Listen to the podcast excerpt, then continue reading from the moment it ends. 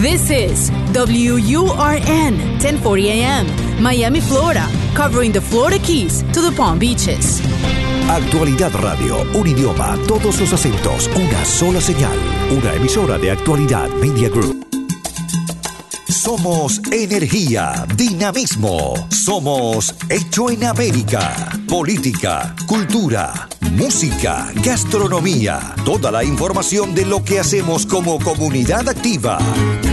De mi tierra bella, de mi tierra santa.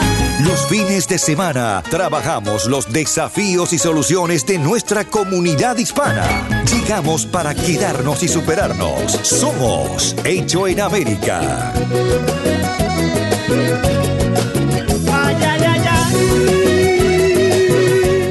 Hola, buen fin de. Gracias por permitirnos acompañarlo otro sábado, otro domingo por el aire de la 1040. Eh, Hecho en América, usted sabe, es un programa que, como siempre decimos, se escucha con papel y lápiz, porque siempre hay algún dato, algún apunte que podemos, que podemos llevarnos de esta media hora de radio. Eh, usted sabe, para empezar, que puede siempre escribirme. Mi Twitter es arroba vasdiego.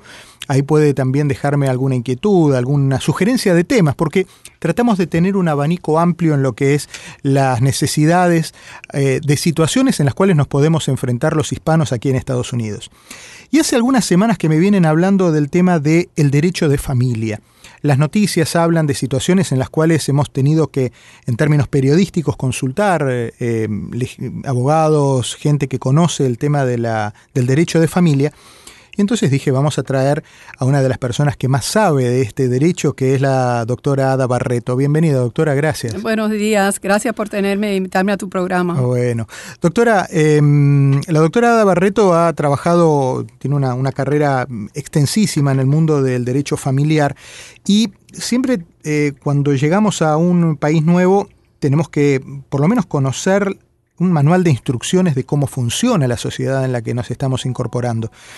¿Cómo es el sistema de, del derecho familiar en Estados Unidos diferente al de otros países en el, en el sentido de la rigidez, lo, lo, inflexible, lo poco, lo poco fácil que hay para, el poco margen que hay a la negociación por abajo de la mesa, como muchas veces pasa en, distintos, eh, en distintas sociedades de América Latina? Bueno, eh, Aquí realmente no hay margen para negociación por debajo de la mesa. Las negociaciones son eh, casi siempre en una mesa de una mediación uh -huh. eh, entre ambas partes pero no existe en sí la negociación por debajo de la mesa. El sistema de aquí es más rígido y el sistema de aquí difiere en el sistema de muchos países, de, los, de nuestros países, uh -huh. en que en nuestros países se considera que se le da un poco más de ventaja a la mujer uh -huh. en cuanto a la crianza de los niños, la custodia, etcétera. En el sistema de aquí, Diego, eh, se parte de la premisa de que todo debe ser a partes iguales, que tanto uh -huh. derecho tiene papá como mamá. Uh -huh. Para no bien puede, y para mal. Para bien y para mal. No claro. se puede fa favorecer a ninguno porque sería una discriminación. Claro, claro. ¿Quiénes son los que más golpean a su puerta, hombres o mujeres? Realmente tengo que decir que tengo tantos hombres como tantas mujeres. Ajá. No hay una, no puedo decir que el número eh, es mucho más de uno que de otro. Uh -huh. ¿Y los casos habituales, los más comunes? Los más comunes son los divorcios, uh -huh. realmente, y los casos de paternidad, donde un hombre viene a verme o una mujer viene a verme porque quiere establecer que esa persona es el padre del niño, en el caso de una mujer, uh -huh. o el hombre viene a verme a decir yo, yo tengo, quiero tener mis derechos como papá porque realmente no me permiten ver a mi hijo, no me lo puedo llevar de vacaciones, no puedo formar parte de su vida, la mamá claro. no me lo permite esa persona también viene a verme. ¿Es muy común eso que se den parejas que vienen de América Latina, que llegan acá y al poco tiempo rompen la, la relación? Mm, extremadamente común. ¿Y, y por, a qué lo, lo, atribuyen? Es un nuevo estilo de vida, eh, conocen otra gente, eh, eh, están trabajando, a lo mejor personas que no trabajaban en su país y eran amas de casa, ahora trabajan en la calle, conocen otras personas, quieren vivir otro estilo de vida. Eh, creo que hay un factor económico, hay un factor social y esto ocurre mucho. Esto es una norma aquí, hay un alto porcentaje de divorcios uh -huh. y se incorpora a una sociedad donde esa es la norma. Claro. Claro, efectivamente. ¿Y qué pasa con los chicos? ¿Cómo viven esta situación y cómo, cómo les repercute a ellos? Esta situación es extremadamente difícil para los chicos, sea aquí, sea en su país, donde quiera que sea, porque el ideal de los chicos es que sus padres estén juntos. En el momento que sus padres no están juntos, ya los chicos eh, se sienten que están perdiendo algo, que uno de los dos padres no va a compartir suficiente tiempo con ellos, que uno de los dos padres, el que se fue, lo dejó de querer. En fin, es una situación que hay que manejar para que el impacto negativo sobre esos chicos sea lo mínimo.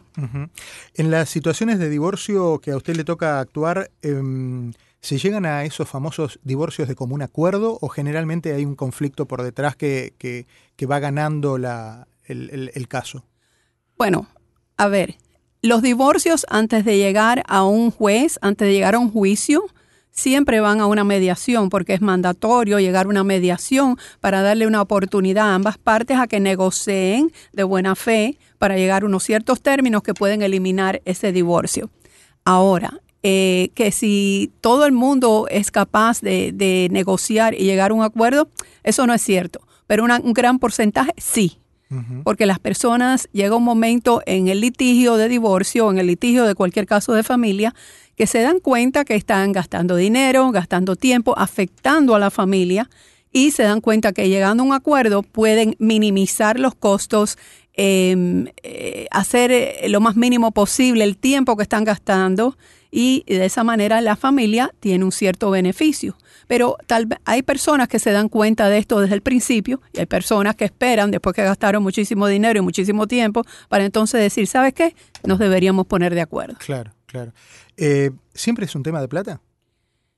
Eh, no, muchas veces es un tema de niños y no hay plata. Muchos, muchas veces es la plata y los niños y las propiedades y eh, muchos problemas que pasan. A veces tienen incluso hasta que ver con problemas que no son entre ambas partes, sino los familiares de ambas partes que también se involucran y empiezan a instigar problemas en esa relación. Y entonces a veces uno ve dos personas que uno dice, bueno, ¿y cómo estas dos personas que son razonables no han podido ponerse de acuerdo? Bueno, porque están escuchando. Hay, una mamá, un papá, un suegro, una suegra ahí llenando, llenando la cabeza. Ajá. Le tocó, ya sabemos que las parejas que se rompen, bueno, rotas están.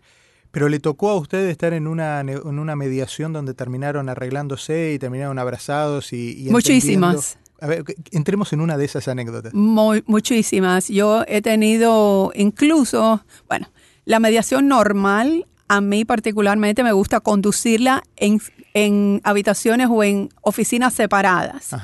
Porque, y que el mediador eh, visite a ambas partes y, ese sea el trabajo del mediador, llegar a un acuerdo. Okay. ¿Ves? Y la razón de Pero eso. Que no se vean ellos. Que no se vean ellos, porque ese es el momento que las personas empiezan a sacar todo eh, los disgustos, eh, los resentimientos, la frustración, las frustraciones, y tú me hiciste esto y tú me hiciste lo otro. Y eso también está la frustración del no haber podido consumar una, una, relación a lo largo de los años. Correcto. Un sueño con el que proyectan una familia y que se trunca, ¿no? Así mismo. Y entonces, eh, para evitar eso y concentrarnos y enfocarnos en la resolución del caso, a mí me gusta que estén separados y eso conduce más a llegar a un acuerdo.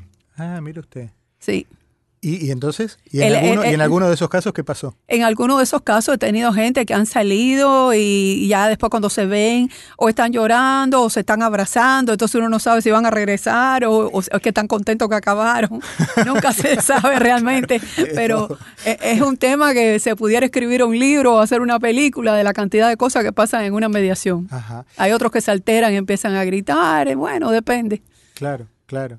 Y también el, el, paso del tiempo en común también pesa, ¿no? En esos momentos de decisiones difíciles. Sí, no es lo mismo el divorcio que duró, que fue un matrimonio que duró poco tiempo, una unión que duró poco tiempo. La que más tiempo le tocó romper y la que menos tiempo llevaba cuando rompieron. bueno, yo he tenido clientes que han estado casados un mes y los he divorciado.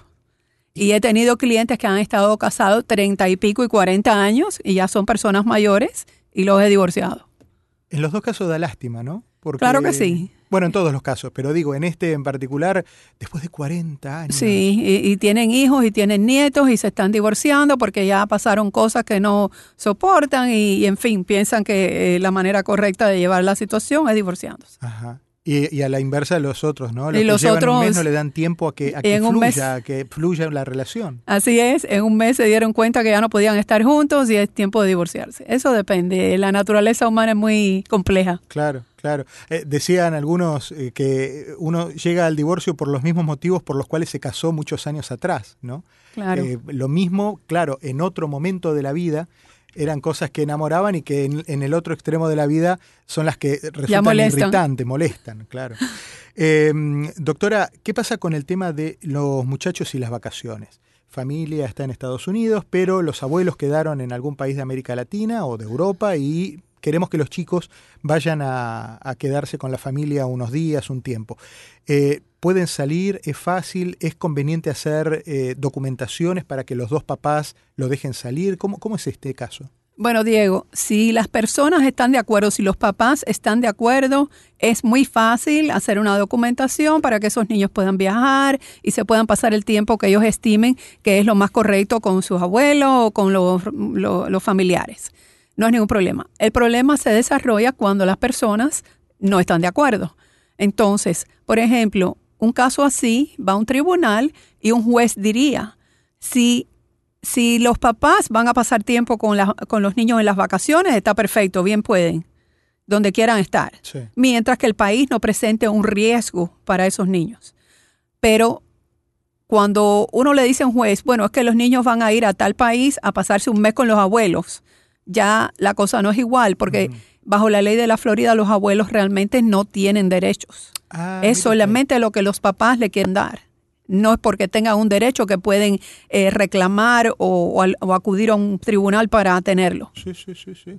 Ahí depende, entonces van a una instancia judicial y el juez es el que determina. Sí. Y el juez puede decir que no. Y puede, bien puede decir que no, ya sea porque el país presenta un riesgo grande para para eh, la seguridad del niño o pueden decir que no, porque entonces le van a quitar tiempo a uno de los padres que está aquí ah, para mandar al niño allá a ver unos familiares que no son los directos, que son papá y mamá. En el medio siempre están los conflictos de los grandes, ¿no? También. Siempre. Eso no, no abandona. ¿Qué pasa en esta? Bueno, eh, todos conocemos historias de culturales donde, donde subyace y el, basamento cultural es muy importante, como lo que sucede en los países eh, árabes, eh, donde muchas veces hay historias que recorren el mundo de parejas mixtas, donde ella era occidental, el marido es de origen musulmán llegan a un país del mundo árabe y después no lo dejan salir, no le dejan sacar los chicos. ¿Eso es una cosa que se da con más frecuencia de la que se cree o es una historia ya vedada al pasado? Bueno, realmente, claro que se da y se seguirá dando mientras existan esas circunstancias. Eh, es un tema muy difícil porque las leyes en los países árabes protegen a papá, no a mamá. Entonces, si papá tiene un hijo en un país árabe, por lo general las leyes de ese país protegen que su papá se quede con ese niño, no la mamá. Si tienen, por ejemplo, una mamá aquí y un papá allá, eh, los chances son de que el niño se va a quedar allá en ese país con su papá.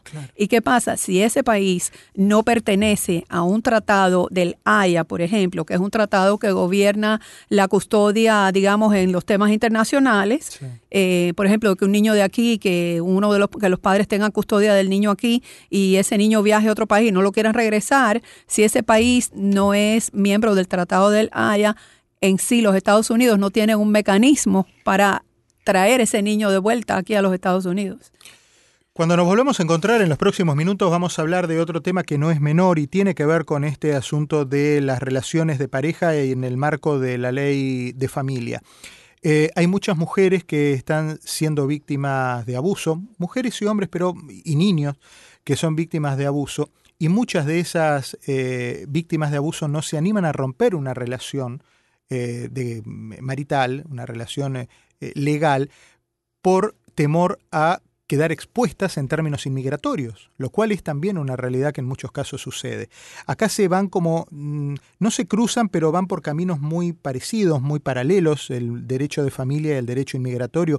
Vamos a hablar también con la doctora Ada Barreto de este tema y la doctora nos va a dejar también un correo electrónico, un Twitter, un teléfono, porque hay muchas preguntas que seguramente vamos a poder hacerle y algunas que usted va a querer hacerle en privado y la doctora le va a responder. Somos Hecho en América por Actualidad Radio. Todos los fines de semana. De mi tierra bella, de mi tierra santa. Oigo ese grito de los. La cita de los fines de semana para conocer cómo se mueve nuestra comunidad. Hecho en América. Solo en Actualidad Radio 1040 AM. Estamos hablando con la doctora Ada Barreto en este fin de semana, abogada de familia, una mujer que ha entregado su, su vida al servicio de eh, asesorar hombres y mujeres que necesitan eh, ayuda legal en el ámbito de las relaciones personales. Creo que el, el seno de la sociedad está basado en la familia y ella es la que con elementos quirúrgicos va tratando de resolver esas, esas situaciones personales. La doctora tiene un correo electrónico que es ada.barreto.com, ada.barreto.com y un número de teléfono donde le pueden hacer algún tipo de consulta ya en un ámbito mucho más privado, más tranquilo, que es el 305-644-1111. Hablábamos con la doctora Barreto recién de ese, esa frontera eh, muy finita que hay entre el derecho inmigratorio y el derecho familiar, con historias de violencia doméstica, historias de, maltratos en muchos casos, eh, en los cuales la persona víctima del maltrato no, no quiere romper la relación por temor a quedar expuesta en, ante inmigración. Y hay posibilidades para que rehaga su vida, entienda que la única vida que tiene la puede vivir bien y legal también. Digo, de, de, de manera legal, ¿correcto? Es correcto. Eh, eso eh, ocurre mucho, que la persona que es víctima de violencia doméstica está en un, un círculo vicioso, no es, muy difícil salirse del círculo vicioso, ya sea por problemas económicos, ya sea por problemas migratorios pero existe, sin ir mucho a la ley migratoria, existen maneras de que esa persona pueda legalizar su estatus eh, migratorio, incluso si se sale de la relación como víctima de violencia doméstica. Uh -huh. Existe esa avenida. En estos casos siempre es fundamental y aparte un requisito obvio hacer la denuncia y pedir ayuda. Correcto, es necesario hacer la denuncia, pedir ayuda y es ideal que haya una orden otorgándole una protección a esa persona por violencia doméstica para que se le pueda presentar a las autoridades migratorias. Uh -huh. eh, ¿Qué otros eh, caminos protege, qué otras situaciones, qué otros escenarios protege el derecho de familia, doctora? El derecho de familia protege el derecho a adoptar, el, el, los derechos a paternidad, o sea, todos los derechos que sean de padre o madre, eh, protege también eh, todo lo que sea, la violencia doméstica es una parte también de las leyes de familia. Uh -huh. eh, las leyes de familia protegen el derecho, por ejemplo, si la persona eh, no puede tener hijos y quiere entrar en un contrato para que una persona eh, tenga un, un, hijo por ellos y se lo den adopción, todo ese tipo de contratos lo protege las leyes el de familia. vientre subrogado. Correcto. Ajá. Eso eh, lo, lo, lo, lo, aporta también, lo cubre el derecho de familia. Eso también. Ajá. ¿Es muy común esa práctica?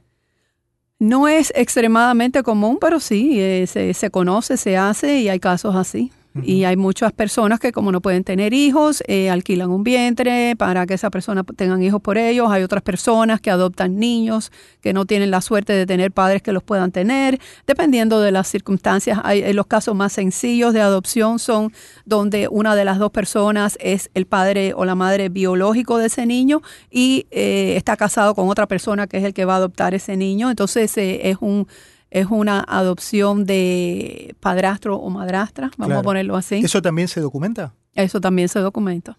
Uh -huh.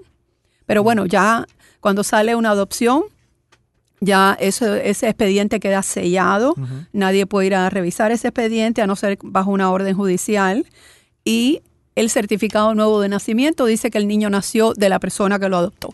Automáticamente. Automáticamente. Eso ya no se ve ver nada más. ¿Qué pasa en el caso de, estas historias donde eh, una pareja se acerca a una tercera persona, le piden que, sea el vientre que, lleve a, feliz término un, hijo y algo, algo falla en esa relación y de repente esa madre que fue la madre que lo concibió, vamos a decir, eh, ¿puede tener derecho sobre, sobre ese bebé? Bueno, por lo general, ese tipo de situación se contempla con un contrato. O sea, que es un contrato legal, el cual esa persona se tiene que regir por ese contrato. Eh, se ve muy poco la situación donde esa persona eh, haga eso y está sujeto a una violación de un contrato y ya la cosa se puede complicar. ¿Es fácil adoptar en Estados Unidos? Es muy fácil adoptar mientras que uno tenga los requisitos eh, que pide la ley. Por ejemplo, la ley pide que si la persona que se va a adoptar no es un familiar cercano, tiene que haber un estudio de ese hogar donde le van a reportar al juez qué hacen esos padres, si tienen las condiciones para tener ese hijo eh, y para darle una vida que ese niño merezca, ¿no? Claro, claro, claro. Y, con esas historias donde hay eh, mucha gente que busca bebés y a lo mejor eh, Estados Unidos no tiene un, un, grupo de chicos bebés que sean los que puedan llegar a ser adoptados, entonces buscan esa opción de, paternidad en otros países. Eh, ¿Cómo funciona eso en esos casos? Bueno, por lo general, eh, si las, las personas pueden, por ejemplo, adoptar en otros países. Digamos, una persona va a un país X, adopta a un niño y lo puede traer aquí con los papeles correspondientes migratorios. Y aquí se puede, esta es una de las maneras, aquí se puede homologar esa adopción si fue hecha con los mismos requisitos que observa la ley aquí. ¿Y se puede, ah, se puede homologar esa? esa se puede. Yo he homologado adopciones que se han hecho en países tan lejanos como Pakistán. He homologado adopciones que se han hecho en otros países, en fin. Y el juez lo que busca es saber que, por ejemplo, los padres de ese niño dieron su consentimiento igual que lo tuvieran que dar aquí para em, adoptar ese niño teniendo la oportunidad de rechazar ese consentimiento y todo eso. Eh, ¿Qué pasa, doctora, cuando la mujer gana más que el hombre? ¿Eso genera algunas situaciones también eh, en, el, en, el, ámbito de la pareja que, que, quiebra, que genera alguna, algún divorcio y a partir de allí, cuando parecería que el hombre es quien debe sostener a su esposa o a su ex esposa, en este caso debería ser al revés. ¿Cómo lo ve la mujer? ¿Cómo lo ve el hombre? Bueno, eh, realmente, como te dije al principio, Diego, la ley eh, observa o le da la oportunidad al hombre tanto como a la mujer. O sea, no observa esa diferencia de tú porque eres hombre vas a mantener la familia. Eso aquí no se usa. Entonces, en el caso, como me estás diciendo, de la mujer que gana más que el hombre, pues esa mujer pudiera estar sujeta existiendo otros factores que lo permitan o que lo, requieran, eh, a pagar una manutención de niño, de pareja, o sea, de esposo o esposa. Em, esa mujer puede estar sujeta a unas eh, restricciones financieras que normalmente no estuviera sujeta si ganara menos que el hombre o igual que el hombre. Y el child support, o sea, esas cosas que la madre tiene que pagar en este caso. Correcto, la madre tuviera que pagarle child support al padre, dependiendo, pero el child support depende también del número de noches que cada padre pase con los niños, de las entradas que tenga cada padre, de cuál de los padres paga el seguro de salud de los niños, de cuál de los padres paga, em, o sea, la guardería de los niños o el cuidado después de la escuela, depende de muchos factores. El child support se paga hasta qué edad? 18. Hasta los 18. O si a los 18 eh, el menor está todo, bueno, ya a los 18 no es menor, pero, si el hijo está eh, yendo a la, secundaria, high school, y todavía no se ha graduado, pero se espera que se va a graduar antes de los 19, el child support se extiende hasta la graduación o hasta los 19, pero ese es el máximo. ¿Qué pasa en los casos del otro extremo de la vida, donde los hijos por cuestiones de salud de los padres, de edad de los padres, son los padres de sus papás, los que los tienen a cargo, los que son los hijos los encargados de ocuparse de eh, correr con las cuestiones médicas y esas cosas. ¿Hay algo que proteja a los ancianos en ese, en ese momento ya más endeble de la vida de que sus hijos a lo mejor se quieran desentender o se hagan los desentendidos? Bueno, realmente ahora nos estamos yendo para otra área de la ley, que es el tema de, de las herencias y, y de la de, de, nominar una persona como albacea de una persona así, de esa que una persona que esté incapacitada, una persona que sea un anciano y ya no pueda tomar sus propias decisiones. Eh, eso existe, en inglés es un guardianship, o sea que realmente la persona es nominada albacea para que tome las decisiones que sean más correctas y que sean para el bienestar de esa persona que ya no puede valerse por sí misma. Y ahí tiene que dejarse por escrito que la persona está incapaz, o sea, se firma una incapacidad de la persona para tomar decisiones por, por, sí misma. Sí, lo que, lo que se hace en esos casos, se presenta una petición a la Corte de Probate, no a la Corte de Familia, donde eh, uno le pide que sea nominado como albacea de, de esa persona incapacitada. Lo que la Corte eh, requiere entonces es que un médico vaya y evalúe a esa persona para ver si realmente esa persona no cuenta con la capacidad necesaria para poder hacer sus decisiones o mantenerse o lo que sea. Eh, me permite que nos asomemos, sin entrar en profundidad, pero asomarnos al mundo de los testamentos. Eh, ¿cómo, es en ese caso, eh, quiénes heredan las propiedades de, de, las pertenencias de, las personas? En, ¿cómo, ¿Cómo funciona eso? ¿Se puede firmar testamentos? ¿Eso de ceder la casa, por ejemplo, en vida, eso existe acá también? Sí, existe. Tú puedes ceder tus propiedades en vida o puedes dejarlas para que después que fallezcas una persona la herede y eso para eso se usa un testamento. En vida tú puedes hacer las transferencias que tú estimes conveniente. Eh, eh, después de muerto, el único eh, instrumento que toma validez legal sería un testamento. Y ese testamento es para cualquier tipo de pertenencias que un padre quiera dejar en sus hijos para evitar el momento de tener que hacer toda la, sucesión, digamos, a, la hora de la muerte. Se puede adelantar ese paso y, dejar escrito que el día que yo no esté, esto queda para, mis hijos. Se puede dar ese paso de adelantarlo por escrito. Sin embargo, el que va a, dar una el que va a emitir una orden final diciendo a quién le toca a cada uno, qué le toca a cada uno, es un juez. Porque ese testamento solo no tiene validez. A ver, no lo dije bien. Tiene validez legal, pero realmente eh, existe lo que se llama la administración de herencia, ah, que es basado en ese testamento, que es un procedimiento legal que otorga a cada parte lo que se dejó en el testamento, dedicado a cada parte. Cuando digo cada parte, pueden ser los hijos, los familiares, quien sea, los amigos, el vecino, lo que quiera. Hay gente que ha tenido grandes fortunas que la dejan en un perro o directamente desheredan a la familia y la entregan a la sociedad de Cáritas o cosas así. Eso también se ha leído, se, ha visto. Eh, uno es libre de dejarle lo que tiene a quien quiera. No hay restricción ninguna. Increíble. Eh, qué increíble y qué justo al mismo tiempo, ¿no? Porque hay otras sociedades donde automáticamente heredan los hijos y a veces la relación padre-hijo o, intrafamiliar no, no fue lo suficientemente fluida como para que se respete esa última voluntad.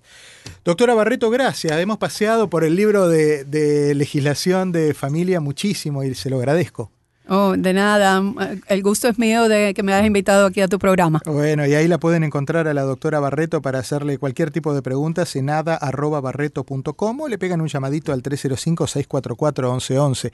Un día vamos a seguramente hacer un programa de estos con la posibilidad de, de hablar con la gente porque sin duda los oyentes tienen gran cantidad de consultas para hacerle. Doctora, gracias, un cariño. ¿eh? Gracias. Y a, ustedes, y a ustedes el encuentro la semana que viene. Abrazo fuerte, páselo bien.